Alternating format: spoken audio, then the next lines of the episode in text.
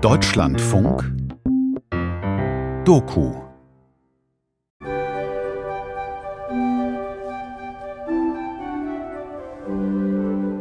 Ich habe meinen Eltern viel zu verdanken. Sie haben mir Regeln beigebracht, Maßstäbe, was ist richtig, was ist falsch. Eigentlich war alles gut. Ich danke euch.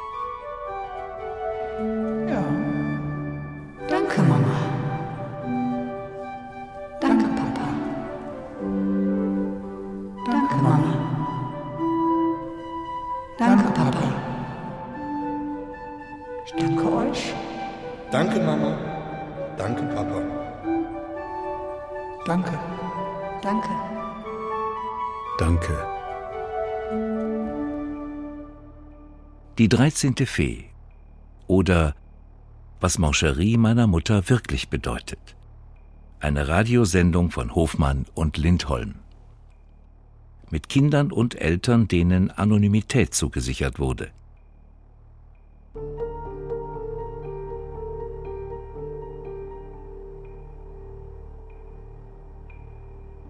Ich liebe meine Eltern sehr und bei jeder Gelegenheit gehe ich zum Grab und mache was Hübsches draus.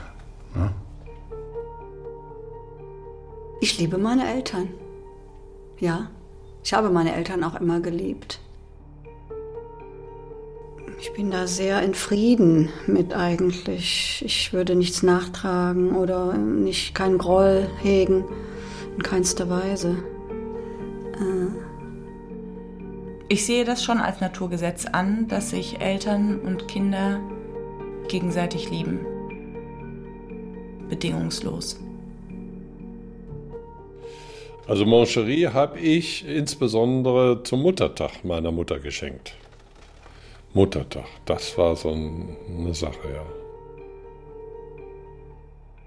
Elternliebe ist für mich, ähm, also richtige Elternliebe ist da eigentlich nicht, weil ich ja auch ähm, ähm, Liebe ist etwas, was ähm, schön, wenn das in vorgegebenen familiären biologischen Pfaden passiert, aber ich ähm, ich finde, man kann, ich finde, das ist ähm, Ja, das, das Mancherie äh, ist, ist so eine Art Tonnengewölbe mit, mit so einer Längsriffelung. Das lässt sich vergleichen mit allem, was bauchig, kugelförmig, rundlich ist und irgendetwas in sich birgt, was äh, beschützt werden soll. Und äh, innen drin ist so eine Flüssigkeit, ich sag mal Kirschwasser, und da drin schwimmt eine Kirsche, die sogenannte Piemont-Kirsche. Ich glaube schon, dass irgendwer darauf geachtet hat, Gott oder irgendwer, dass Eltern und Kinder charakterlich schon so zusammenpassen. Als Kind habe ich sie vielleicht zu sehr geliebt. Und es war ja auch, der liebe Gott sieht alles. Wenn Hassgefühle aufkamen, äh, da kommt so ein Kind dann schon mal ins Schleudern. Meine Mutter, ähm, ich, ich lieb sie nicht. Ist leider so. Also, das kann ich jedenfalls ganz klar für mich sagen. Äh, sie, sie dauert mich, wo sie jetzt so alt ist und jetzt in dem Pflegeheim ist, aber ähm, ich liebe meine Mutter nicht. So ist das. was ist man seinen Eltern schuldig? Ähm, Das Mancherie äh, ist, ja, es ist, ist, ist wie eine Kuppel. Es ist, äh, mh, es ist fast wie ein Teil der menschlichen Anatomie, ein, ein Bauch, der hat ähnliche Formen oder kann ähnliche Formen haben, ja. Und wenn man es als Bauch sieht, dann würde ich weiter assoziieren, dass in dem Bauch was ist. Im Fall von Mancherie nämlich die Piemont-Kirsche.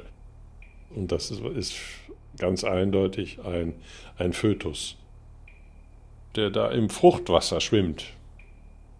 Das Kirschwasser ist das Fruchtwasser. Ein Kind spürt das, ob es geliebt wird oder nicht. Mein Vater hat mich nicht geliebt. Nein, definitiv nicht. Er hat mich nicht geliebt. Das gibt es. Es gibt Eltern, die ihre Kinder nicht lieben.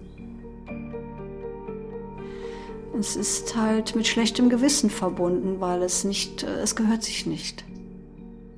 Eltern müssen ihre Kinder lieben und zwar immer. Und das ist eine harte Geschichte.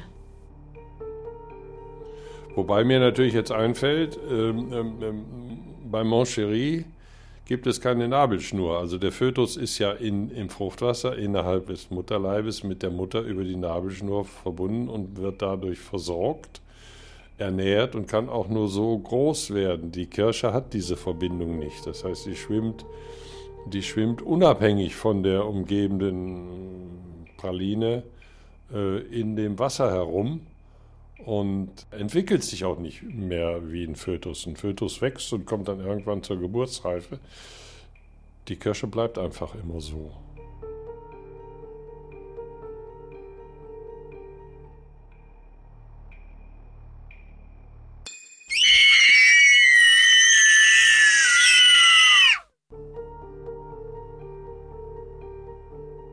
Also, ähm, Meine Eltern haben sich scheiden lassen, als ich drei Jahre alt war.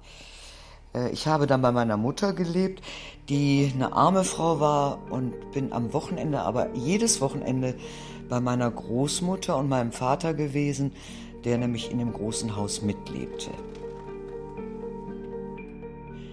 Als ich 15 war, ist meine Großmutter gestorben. Äh, das ist auch die erste und die einzige Frau, die ich tot gesehen habe. Ich war da sehr traurig drüber.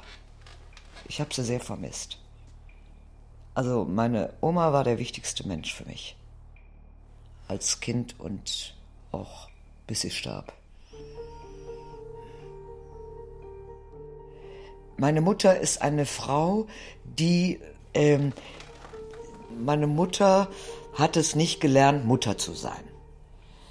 Ja, so dass man so äh, Kinder hütet und äh, liebevoll mit ihnen ist, dass man einfach, ähm, ja, sie schützt auch und äh, das war meine Oma. Das gab's bei meiner Mutter nicht. Ich hab viel, war viel draußen, habe viel gespielt, hatte Freundinnen und Freunde und so. Es war schon äh, nicht schlecht, aber ähm, bei meiner Mutter war es so, die sprach nicht mit mir. Die sprach tagelang nicht mit mir. Dann bin ich hinterher gelaufen und habe gesagt, Mami, Mami, bitte sag was, bitte sag was. Und sie wandte sich ab und sprach nicht. Und ich kam mir vor, wie, ich kam mir völlig allein vor, so, so, wo ich dachte, ich bin gar nicht da. Ich existiere nicht. Ich glaube, äh, ich habe sie auch ein bisschen behindert da in ihrem, in ihrem Leben. So, sie hat geputzt für andere Leute und ich war ja auch nicht traurig, als ich von meiner Mutter dann, als mein Vater dafür sorgte, dass ich zur jüngsten Schwester kam. Äh, sie, sie sagt, das wäre Lüge, aber äh, ja, da war ich dann da. Und ja, es war im Grunde genommen ja, es war. Ähm, mein Vater ist dann gestorben, als ich 21 war. Den habe ich aber nicht gesehen, als er tot war. Ich bin ein liebes Kind gewesen.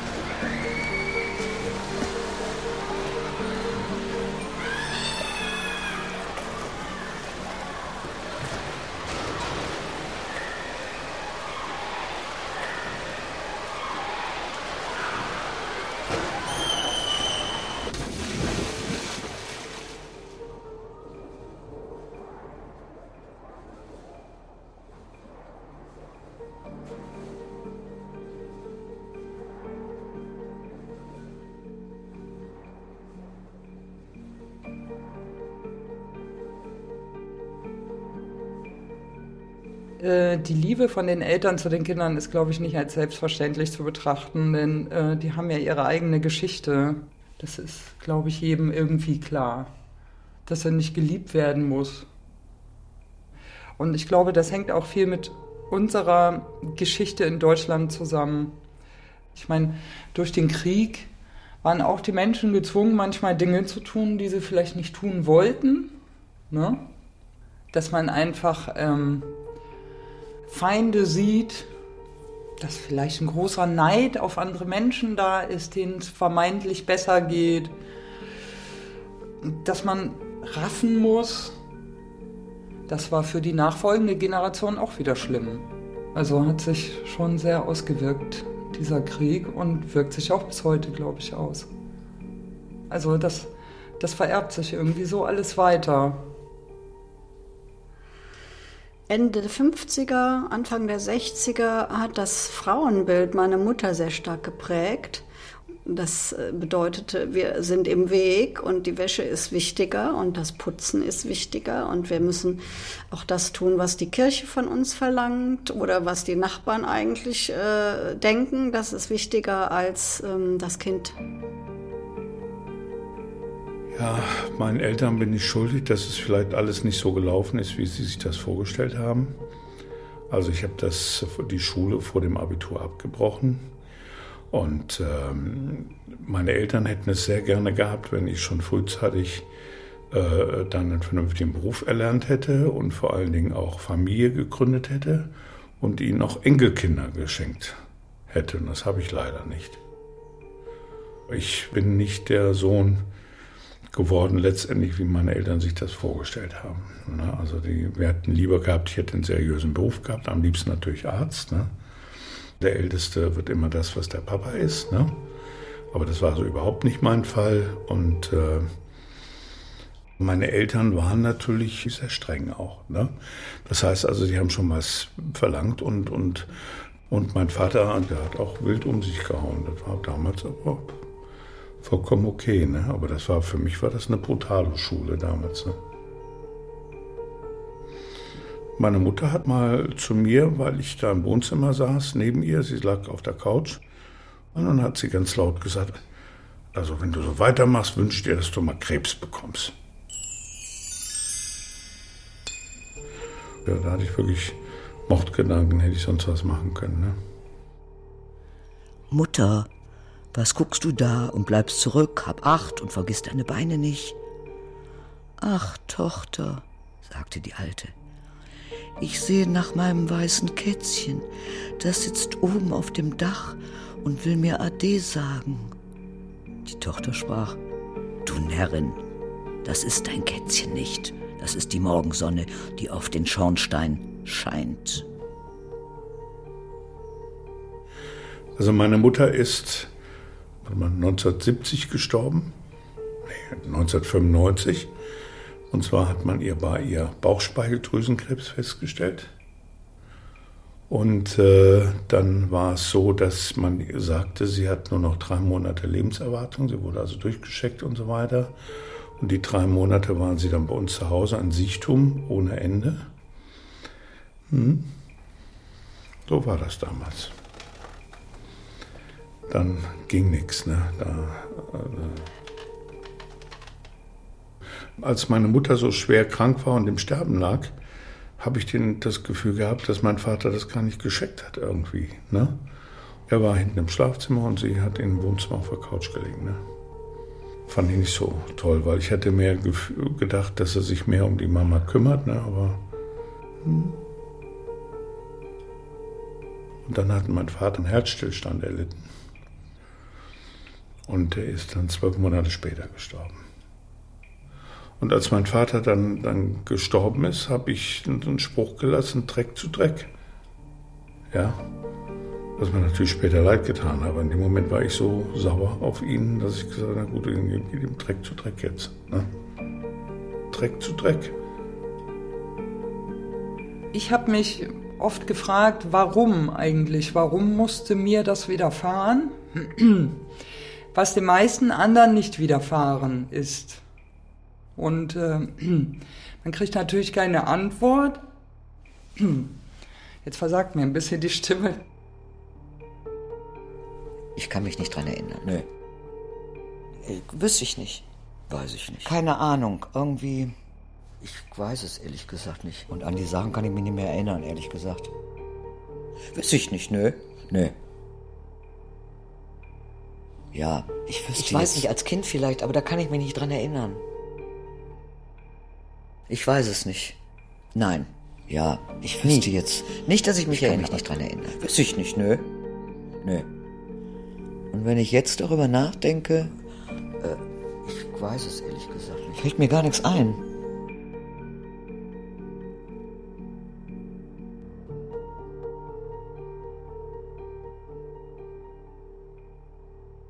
Ich habe dann zwischendurch gedacht, dass das nicht meine Eltern sind, dass das nicht sein kann. Ich habe gedacht, ich wäre verwechselt worden und hatte auch ein bisschen gehofft. Also ähm, ich glaube schon, dass das die ersten differenzierten Gefühle waren, die ich gegenüber meinen Eltern haben konnte, dass ich gedacht habe, ähm, ihr seid nicht meine Eltern. Und heute denke ich, ne, das ist vielleicht grundsätzlich gar nicht so eine schlechte Idee, einfach alle Kinder einmal austauschen. Dann sieht man das nicht so als so ein Privatbesitz an.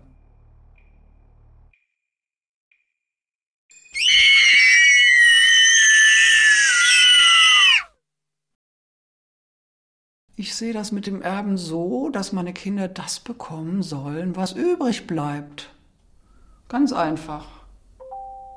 Ich weiß, dass ich noch in meinem letzten Viertel meines Lebens äh, Wünsche haben werde und Bedürfnisse und Komfort haben möchte und mir Dinge erlauben möchte, die kosten Geld. Nein, meine Kinder haben da nichts mit zu tun. Das äh, haben wir ausdiskutiert. Nein, das ist meine Angelegenheit. Ne, das bleibt bei Familienfeiern auch unterm Tisch. Ja, meinen Kindern geht es gut genug. Das ist nicht äh, notwendig, dass die von mir dann noch irgendwas bekommen. Geld war immer schon Streitthema, weil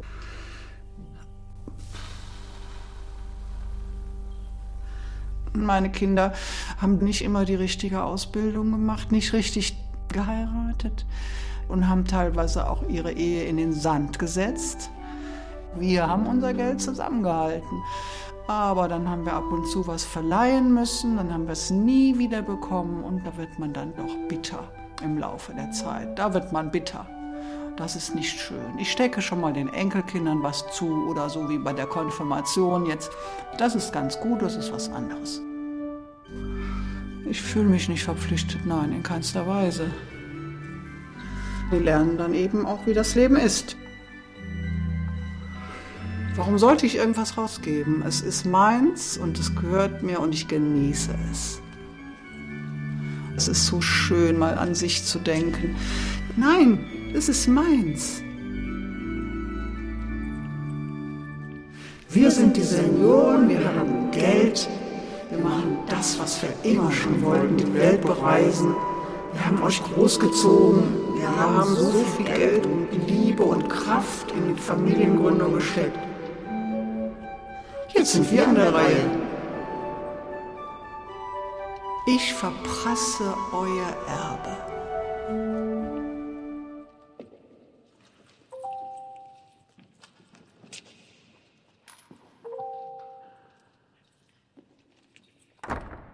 Wenn ich mein ganzes Leben lang gearbeitet und geschuftet habe, dann ist irgendwann mal gut und dann muss ich sagen, dann möchte ich auch die Früchte ernten, die ich mir äh, gesät habe. So dann will ich natürlich nicht äh, den Rest meines Lebens irgendwo im Schaukelstuhl sitzen und lieben Herrgott guten Mann sein lassen, sondern möchte ich, soweit ich das gesundheitlich kann, noch viel unternehmen. Und äh, dann mache ich das halt so. Ich, ich fahre mal mit einem Kreuzfahrtschiff und dann kostet das eben. Und äh, das habe ich mir erarbeitet und dann ist das eben so. Und wenn einer neidisch ist, dann tut es mir leid. Dann soll er gucken, dass er selber rankommt dann irgendwie. Ne? Aber das ist mein Alter, das habe ich mir gegönnt und gönne mir. Und ich mache das halt so. Hm? Ich meine, ich sehe das ja auch an meinen Kindern zum Beispiel. Äh, ich meine, ich habe das ganze Leben lang geackert, gemacht und getan und äh, Und die kommen irgendwie nicht in die Puschen und die Pötte und dann müssen sie gucken, wo sie bleiben. Ne? Also ich bin jetzt nicht äh, bis zum hohen Alter deren Versorger oder so. Die müssen auch selber mal auf eigene Beine stehen.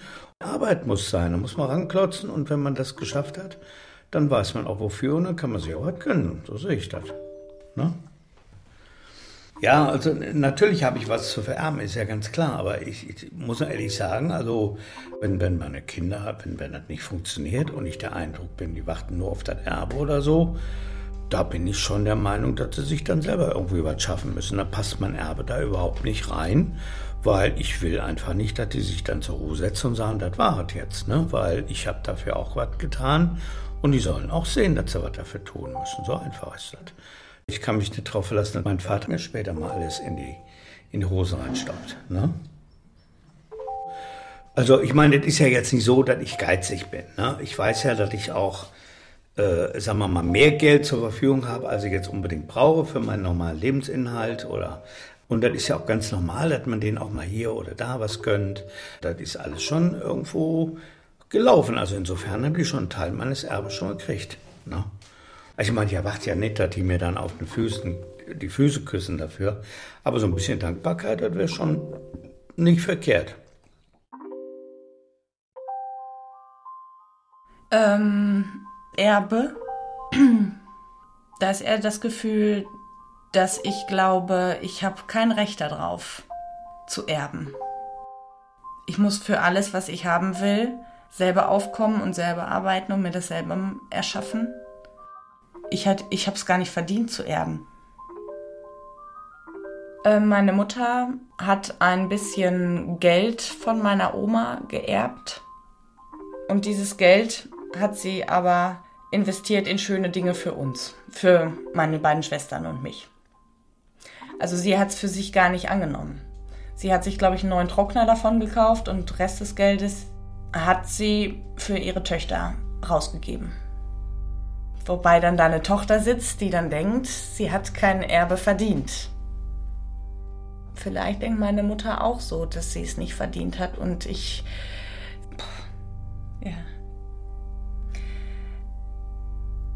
Ich kann, ich kann da zu 100% von ausgehen, dass meine Eltern mich über alles lieben. Nur sie haben mir auch immer das Gefühl mitgegeben, du musst dir was verdienen und du musst tüchtig sein und du musst dir das erarbeiten und was hast du geleistet. Wer leistet, hat etwas verdient. Leiste und arbeite und mache und tue und so. Ich muss leisten, damit ich irgendwas verdient habe. Nur wenn ich viel leiste, habe ich deren Anerkennung verdient. Aber eigentlich wenn mein Vater noch leben würde. ja, ja, er hatte immer so, so Angst vor so Losern, dass man, dass man nicht arbeitet. Ne? Der hatte noch den Gedanken gelernt, dass man unbedingt arbeiten muss und das von früh bis spät. Das war ja auch sein Unglück nachher. Das wäre, glaube ich, das Schlimmste, dass er da so einen Loser hat, ne? Der nichts aus sich macht oder so.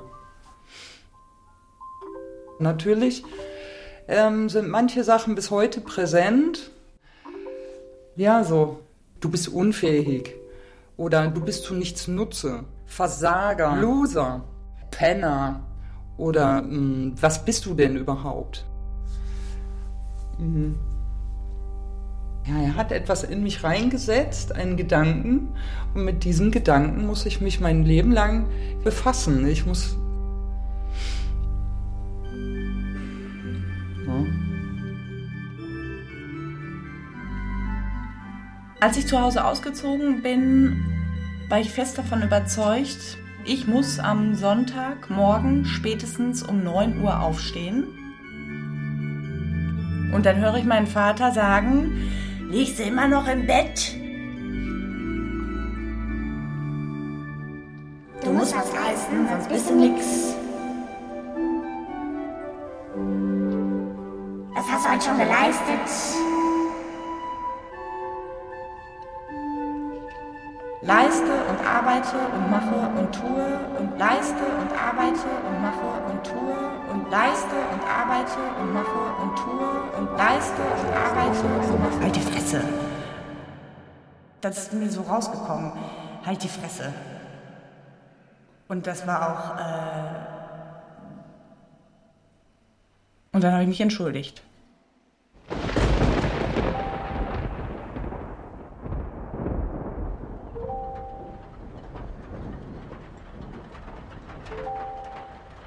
Ich mich so intensiv gekümmert habe um die alten Eltern. Es waren viele, viele Jahre. Ich habe viel Zeit in die Fahrten gesteckt, bin immer wieder hingefahren, habe teilweise noch sie gepflegt, habe eingekauft, habe alles im Haushalt gemacht. Der Garten verwilderte, da musste man investieren, da musste man Arbeit reinstecken. Es stank teilweise. Meine Mutter hatte den Haushalt nicht mehr im Griff. Es war ja furchtbar am Schluss, wie es da aussah. Ich habe so viel Energie da reingesteckt und dann erbt man einen Pflichtteil. Es ist manchmal schon ein bisschen Anlass zur Bitterkeit. Ich war halt die Tochter, die immer schnell da war, die man angerufen hat, die auch keinen Anhang hatte, der sie dann noch zu Hause gehalten hätte. Dann blieb mir nichts anderes übrig, als vorbeizukommen und zu sagen, meinetwegen, ich komme wieder. Ich mach's ja. Es blieb mir nichts anderes übrig.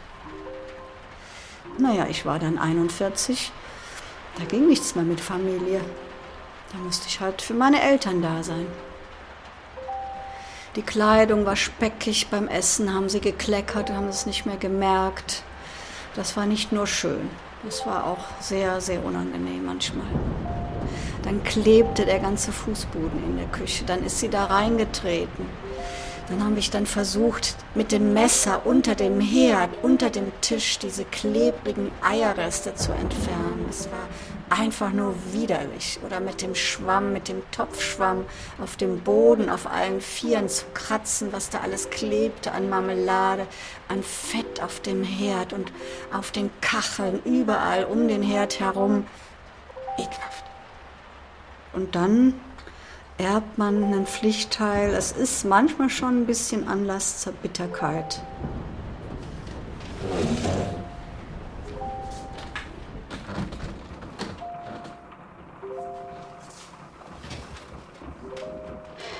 Ich habe manchmal das Gefühl, die, diese Alten von heute, die jetzt alt sind und alles haben, dass die eigentlich ganz schön leer sind.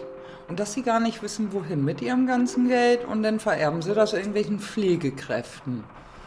Ne? Und diese Pflegekräfte, die freuen sich natürlich. Die waren dann drei, vier Jahre demütig, ne? Und dann war Parkinson und dann ging's bergab. Und dann war klar, ne? Und hier wird unterzeichnet und da ist das Testament. Ich habe sowieso keine Angehörigen, kann mir auch egal sein. Und dann, ne? Und so. Also ich habe keine Lust jetzt, nur weil ich keinen Beruf gelernt habe, hier 20 Jahre noch putzen zu gehen. Ne? Das schaffe ich auch nicht. Und da habe ich auch keine Lust zu. Aber ich habe keinen Beruf und dann werden die Behörden sagen, ja, sie haben kein Geld, sie haben keinen Beruf, sie können auch irgendwas machen. Und ich denke ja auch so. Ne? Wer soll das denn machen, wenn wir das nicht machen? Und so, irgendjemand muss auch die unangenehmen Jobs machen. Aber äh, ich möchte es auch nicht tun. Ne? Ja.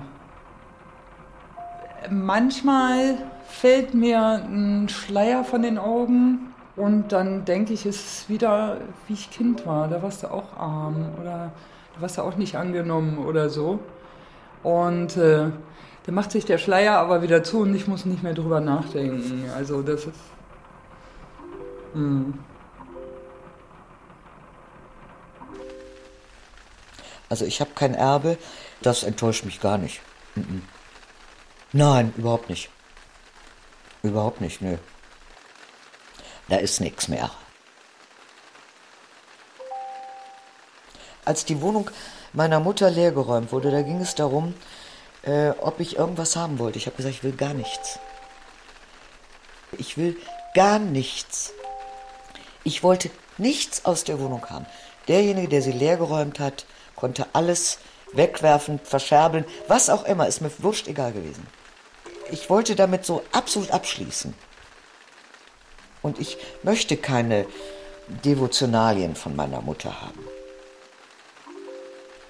Ich will nichts.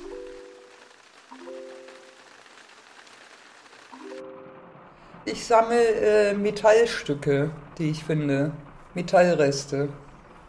Ne? Also es liegt immer mal, ich wohne ja drüben und da findet man schon mal Metallschrott in irgendwelchen Brachen. Und sowas sammle ich. Und ich habe bestimmt schon 20 Kilo zusammen oder so. Alles so kleine Metallteile von irgendwelchen Maschinen irgendwo abgefallen oder so. Ah. Etwas, was man auch nicht kaufen muss oder kann, weil ich äh, kein Geld habe. Ich habe ja nie Geld gehabt und so muss ich mich immer verlustigen mit irgendwas, was, was, naja, dann stelle ich mir das hin und dann ordne ich das wieder anders an irgendwie oder lasse es einfach zufällig wachsen, diesen Metallberg. Das geht nicht anders. Das ist nun mal so. Ich, ich muss für mich ein großes Verständnis aufbringen. Ja. Ja. Das Schicksal ist beeinflussbar, ne?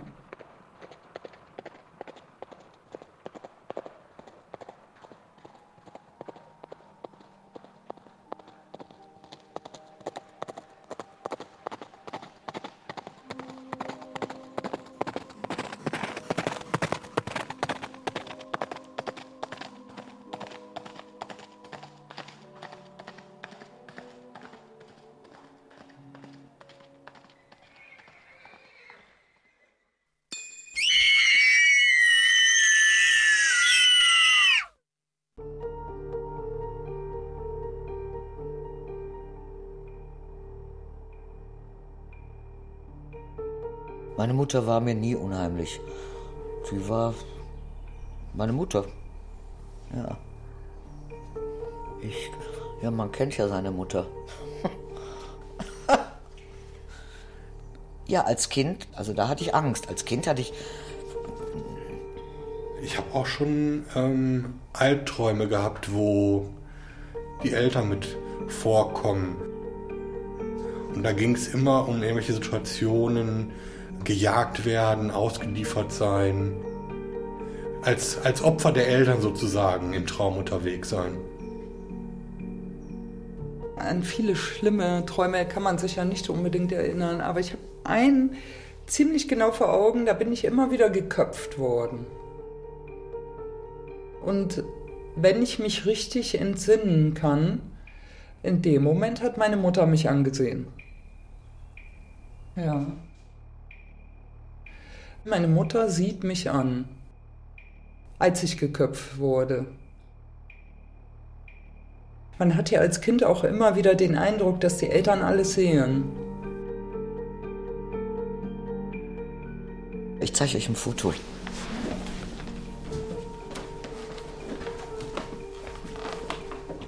Eine Frau, die posiert mit weißem Hut, weißem Pelzmantel, weißem Uhrenarmband, weißer Hose, weißer Bluse vor einem weißen Hintergrund. Da ist kein Lächeln im Gesicht.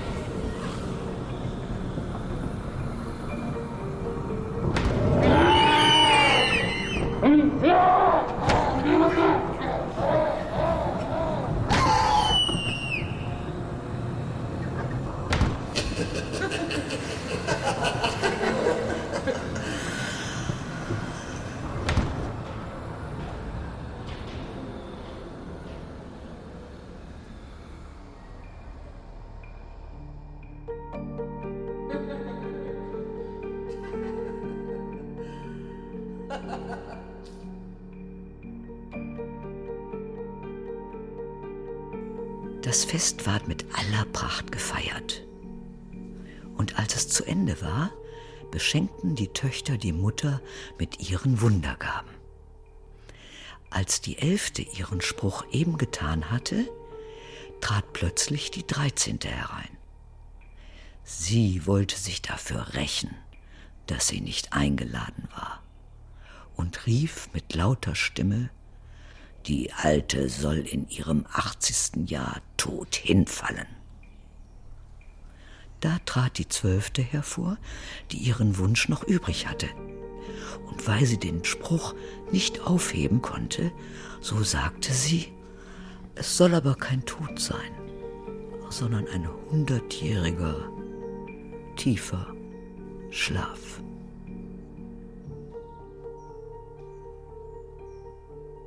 Wenn ich die dreizehnte Fee wäre, dann... Ich denke gerade, ich würde ihr nicht beim Sterben helfen. Das würde ich bei meiner Mutter nicht tun. Während eine todkranke Freundin, die mich darum bittet, da würde ich das vielleicht machen.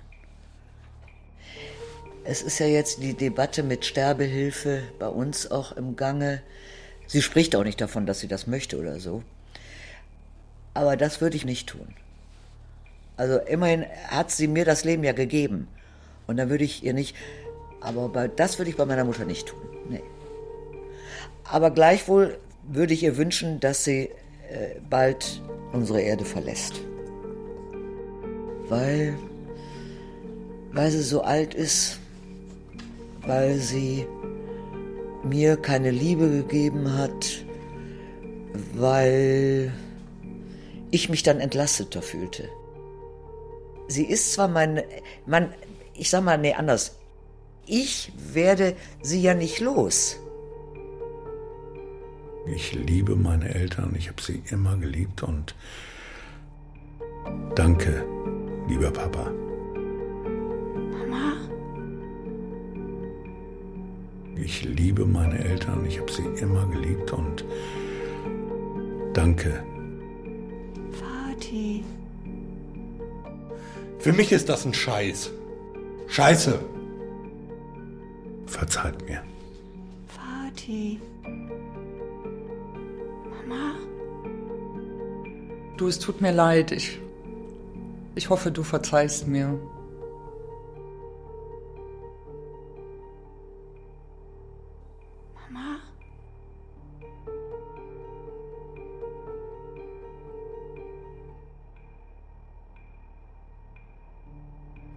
Es war einmal ein Märchen, das, als es erfunden wurde, ganz und gar der Realität entsprach.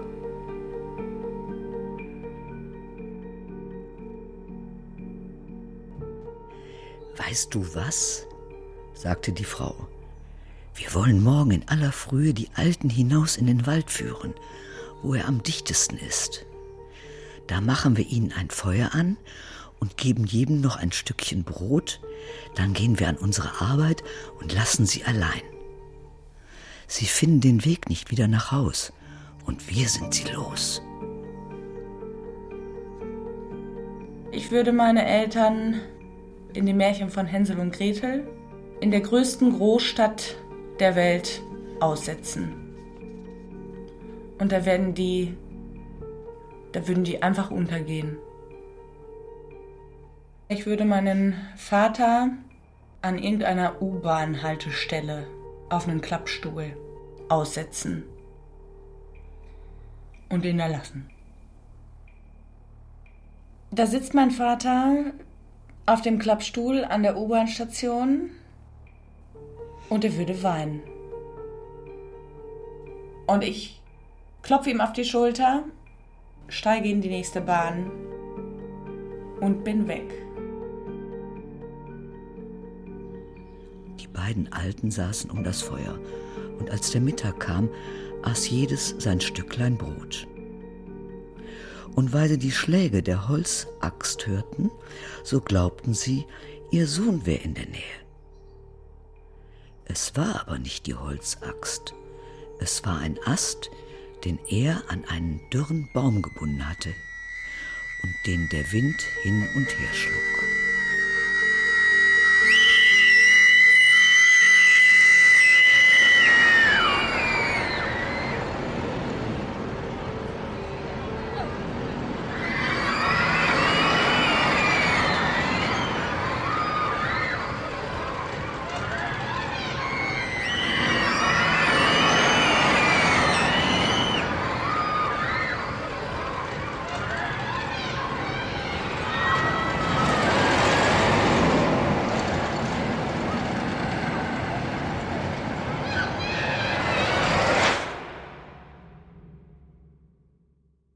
Also ich habe, als ich ein junger Mensch war, habe ich durchaus große Rachegefühle empfunden. Ich hätte am liebsten äh, meinen Eltern so und hm, ich könnte mir vorstellen, ein Kissen zu nehmen. Na, so, ne? Also man kann ja jemanden sehr gern haben und trotzdem wahrscheinlich, ne? Aber die Eltern wären wahrscheinlich zu direkt. Da könnte man sich gar nicht dran trauen. Ist schon nicht so einfach. Naja. man kann auch. Ja, das könnte ich mir schon vorstellen, dass die, ähm, dass die Eltern selber Angst vor der Rache hätten. Und denken, scheiße, jetzt kommt das hier zurück oder so, Mist, ne? Hm. Es kann durchaus sein, dass die Eltern so misstrauisch sind, weil sie Angst haben. Das ist irgendwie unbewusst. Sie haben Angst, dass das Kind jetzt ähm, die Gewalt gegen sie richtet. Ist ja bei Hitchcock auch so. Der beste Freund des Mannes ist seine Mutter. Äh, da gab es doch diesen Hotelbesitzer, der in so einem Film von Alfred Hitchcock mitgemacht hat und er hat immer mit seiner Mutter kommuniziert die ganze Zeit und die anderen Gäste haben das auch so am Rande mitbekommen. Er wohnte etwas abseits selber vom Hotel mit seiner Mutter und ganz am Schluss kommt raus, dass seine Mutter schon lange tot war und mumifiziert. Ne? Er hat aber alles ausgeführt, was Mutter gesagt hat. Er sagt ja auch nicht Mutti, sondern er sagt Mutter. Der Norman Bates, der hatte, glaube ich, die Anweisung von seiner Mutter, alles in Ordnung zu halten. Obwohl die ja schon mumifiziert in ihrem Rollstuhl saß. Ne? So. Diese Frau hatte so viel Macht über ihn, wie auch die andere, die aber nachher sterben musste. Und beide hatten so einen starken Einfluss auf ihn, dass er sich für eine entscheiden musste und das war seine Mutter. Ja, also ich finde, man muss schon versuchen, sich von den Eltern zu lösen. Manche müssen es vielleicht sogar täglich oder ja, und, äh, und äh, man kann sich als Erwachsener ja distanzieren, wenn man es schafft. Ne? Sie haben nicht mehr die Macht über einen bis zum Lebensende. Man schafft es manchmal, sich zu distanzieren. Wie Norman Bates in seinem Hotel.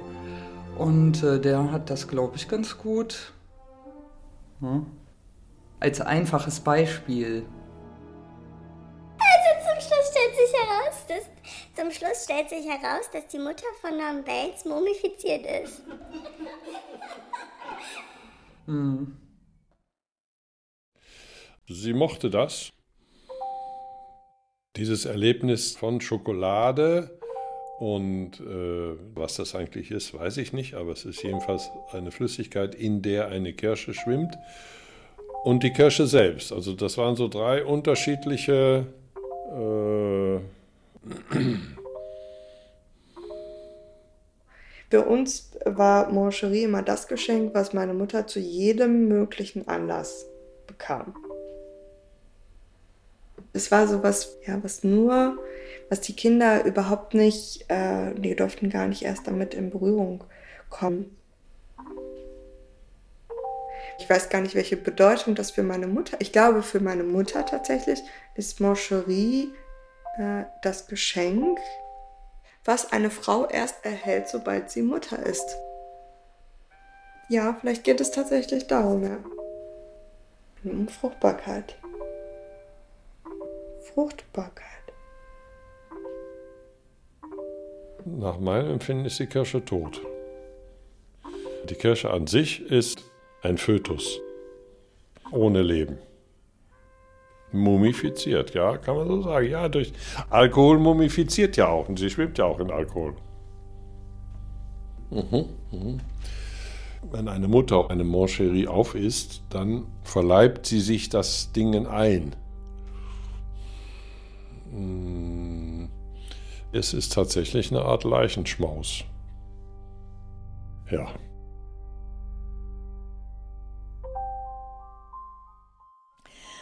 Ich habe mir als Kind schon eine andere Mutter gewünscht. Ich habe meiner Mutter mal gesagt, du bist keine richtige Mutter.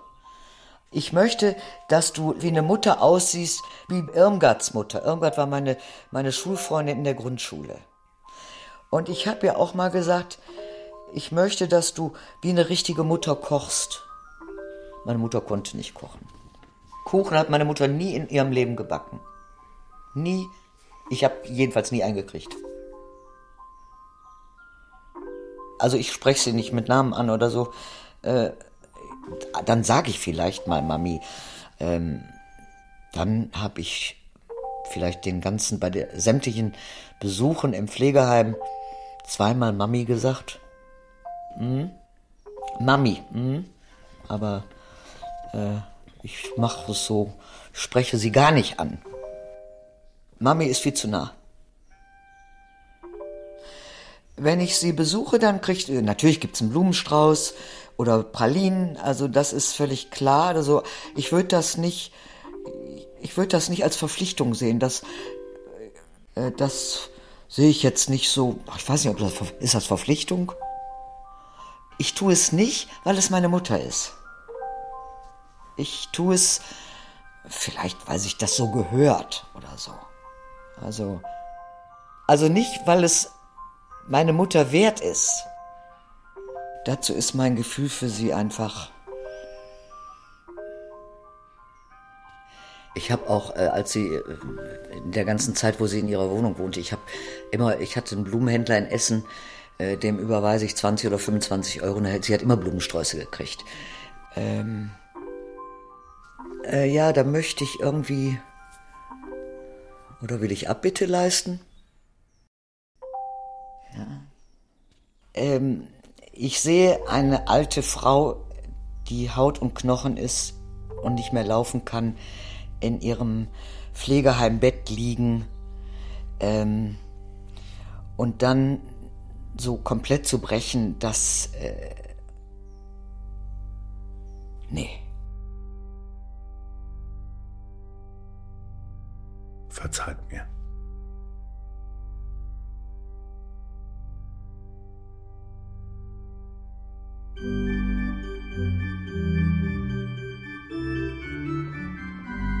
Die 13. Fee oder was Mancherie meiner Mutter wirklich bedeutet. Mit Kindern und Eltern, denen Anonymität zugesichert wurde. Realisation Hanna Hofmann und Sven Lindholm. Ton und Technik Peter Harsch. Redaktion Tina Klopp. Eine Produktion des Deutschlandfunks mit dem Westdeutschen Rundfunk und dem Norddeutschen Rundfunk 2019.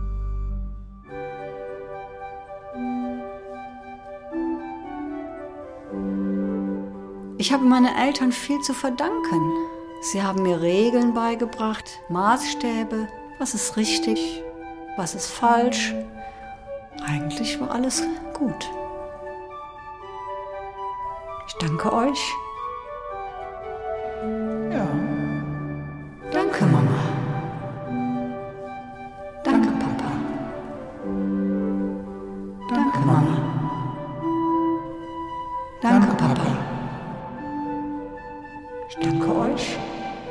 Danke, Mama.